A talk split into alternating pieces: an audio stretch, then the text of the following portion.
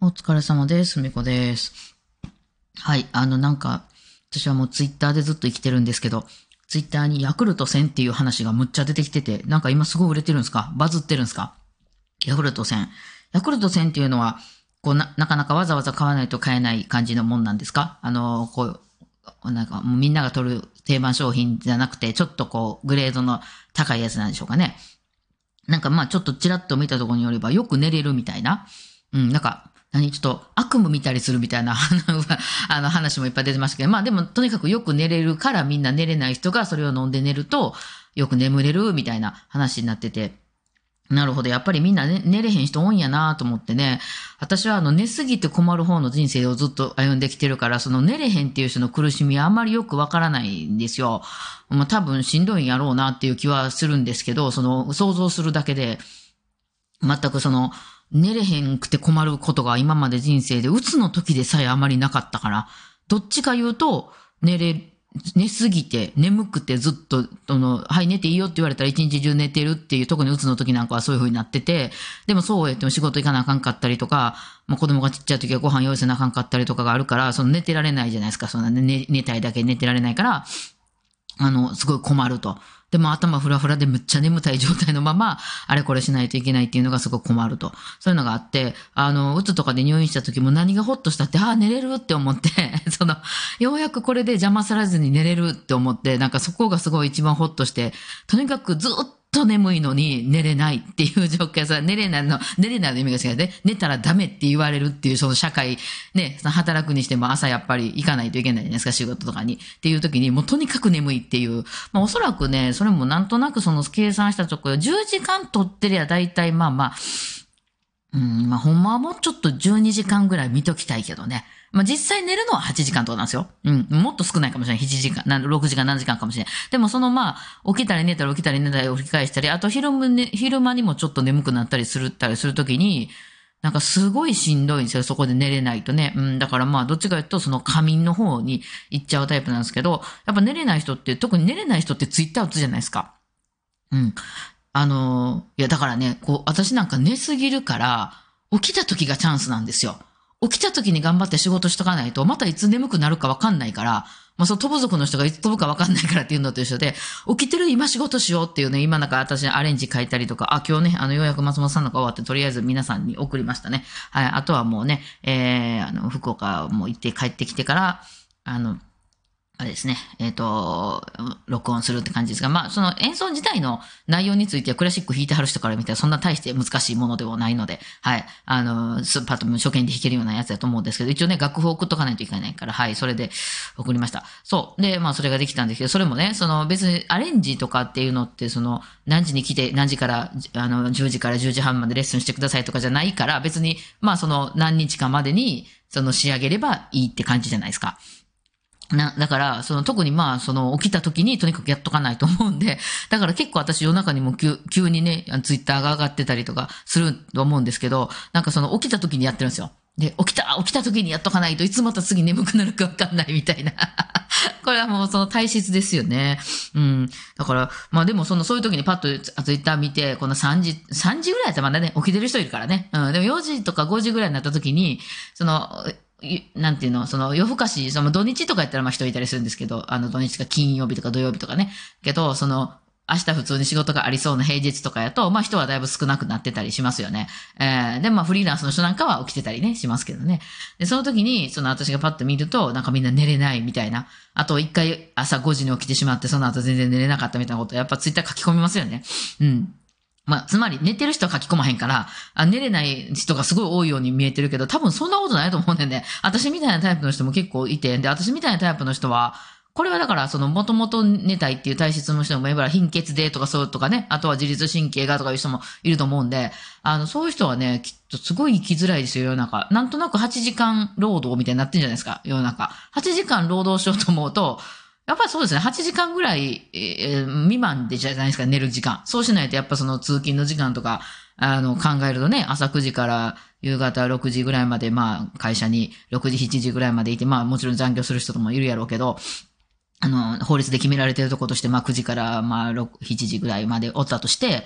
ね、そう帰ってきて8時間寝ようと思うと、そんな時間ないですもんね。だからまあそれこそそこ残業とかあるのが当たり前みたいな仕事やったら夜11時ぐらいまで仕事して帰ってきて、次の日また朝7時半には家を出ないといけないとかなったらあんま寝る時間ないですよね。そういうのはこの仮眠体質の人は、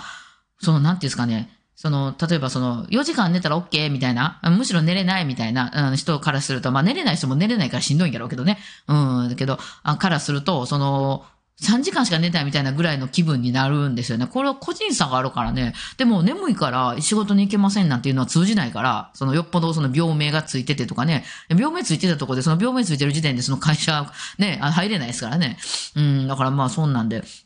結構生きにくいなと思って、今私はこのなんていうの、濃縮したりすることができるから濃縮還元ですよ。だからなんかね、あの、なんかその、ここで起きた時にガッとやっとくみたいなね、感じね。なるほど、ヤクルトの見てね、ああ、結構の寝れへん人多いんやなと思ってね、寝たいのに寝れへん人とかってなかなかこう、逆にサイドいてる人は大変ですよね。うん、あの、便秘とかお腹ゆるいとかいうのはもう逆サイドにいてるけど大変ですよね。お腹いつも緩くなって困るタイプの人は、便秘なんか逆にええやんと思うらしいですね。で、便秘の人は、その便秘の人でもうずっとなんか苦しんでるから、あの、そうやってお腹許したらなんかスッキリしていいんじゃないかみたいな思ったりするけど、まあそれぞれに苦しみはあるんやろけど、なかなかね、自分で、あの、体験しないとわからなかったりするんですけどね。えっ、とね、今ね、本読んでるのが2冊、2冊ってか、1冊読んでて、あと1冊控えてるんですけど、えー、前も言ったかな？あの、なんか海外の人の本で、モテるために必要なことはダーウィンが教えてくれたっていう本。まあ私が好きな脳系、脳の仕組みの方なんですけども、その男女の、だから男の人に向けてかな。どうやったら女の子をゲットできるかっていう、まあそういう、あの、わかりやすく言うとそういうのを、こう、ダーウィンの進化論とか、その自分の脳の仕組みとかを、あの、取り入れて話してる。で、外国の方のやつなんですけど、多分これ、訳が立花玲さんかな？あの、翻訳が。うん。もう結構わかりやすいかなって。まあ、アメリカ基準で考えてるんで、ちょっと日本とは違うとこもあるんですけど、まあでも、ああいうの見てると、やっぱり、男と女ってだいぶちゃいますよね。だからお互いに想像ができてないですよね。女も女で、なんで別れへんの？アホなんちゃう？みたいな、よく言うじゃないですか。そのよく浮気してる男の人とかがすぐこうレシートが出てきたりとか、なんかこう、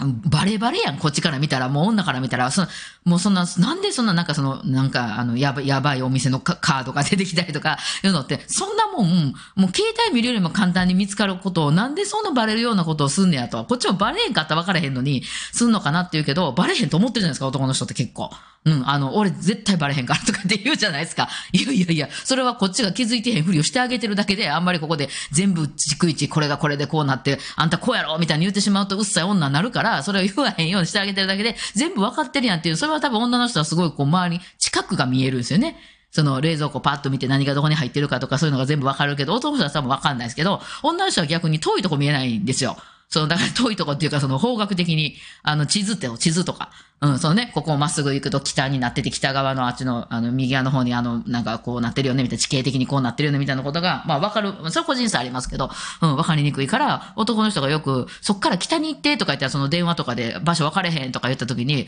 そっから北の方に行ってとか言われた時に、何言ってんのかな、この人とかって思ったりするんですけど、だからまあそういうのね、うん、だからやっぱその脳の仕組みがだいぶ違うようにできてるんやろうなっていうの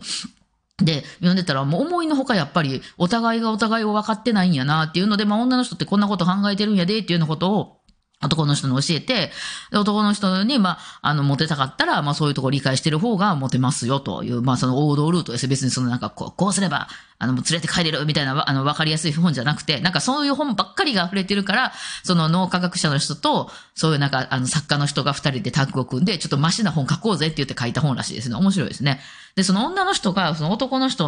男の人ってあれですね、やっぱね、そのデートに誘おうとかして、断れるのをめちゃくちゃ恐れてるんですね。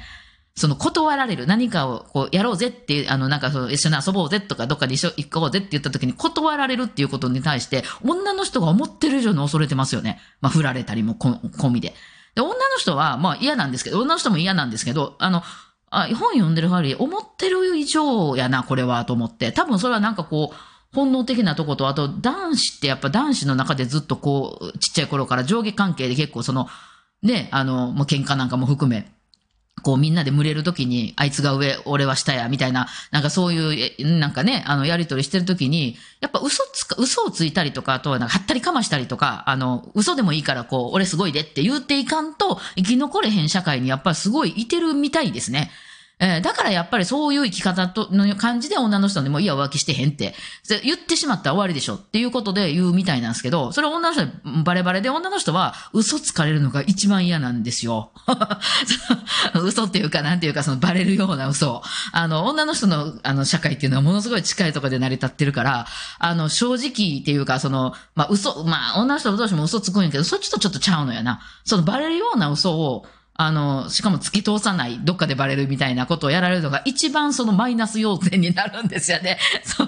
それは多分ね、やっぱなんかね、その、自分の身を守らなあかんっていうのが、やっぱ男の人って力強いじゃないですか。だからやっぱね、その、ガッと抑えられたらもう絶対逃げられないんやけど、その人らとこう一緒に関わるっていうのってものすごい勇気がいることなんですよね。いや、私もあんまり分かってなかったけど、本に書いてたら、あの、ちょっと男の人に想像してみてって書いてましたね。自分がまあ、170ないぐらいのちょっと小柄な男の人やとして、あの、小柄かどうか知らんよ。まあまあ、アメリカではね。うん、して、その、ものすごい、こう、自分がまあ、同性愛者の人やとして、あの、ゲイ、ゲイの方やったとして、で、そういうバーとかに行った時に、もうそのバスケ選手みたいなすごい屈強な男子がものすごいいっぱいおって、自分のことチラチラチラチラ見てると。で、まあ自分もできたら友達、もしいい人おればね、友達になったりしたいけど、とにかくでもその腕力で勝てる状態ではないっていうのを想像してみてくれみたいな。うん。それでもまあ一応友達になれるようななれたいけど、でも変なやつとか寄ってきたらもう、もう逃げられへんみたいな、なんかその状態を想像してみてくれみたいなことを書いてて、あ、なんかこういう感じにすると、こうなんか想像できたりするんかなと思って、なるほどなるほどと思って、なんかね、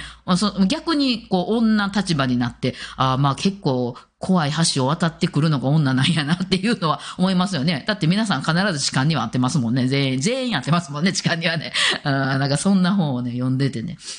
なんか結構勉強になってます。今日ちょっとこれね、読んでしまいたいなと思ってるんですけど、また他にも面白いネタがあったら話していこうと思います。はい。じゃあ今日はこんな感じでお疲れ様でした。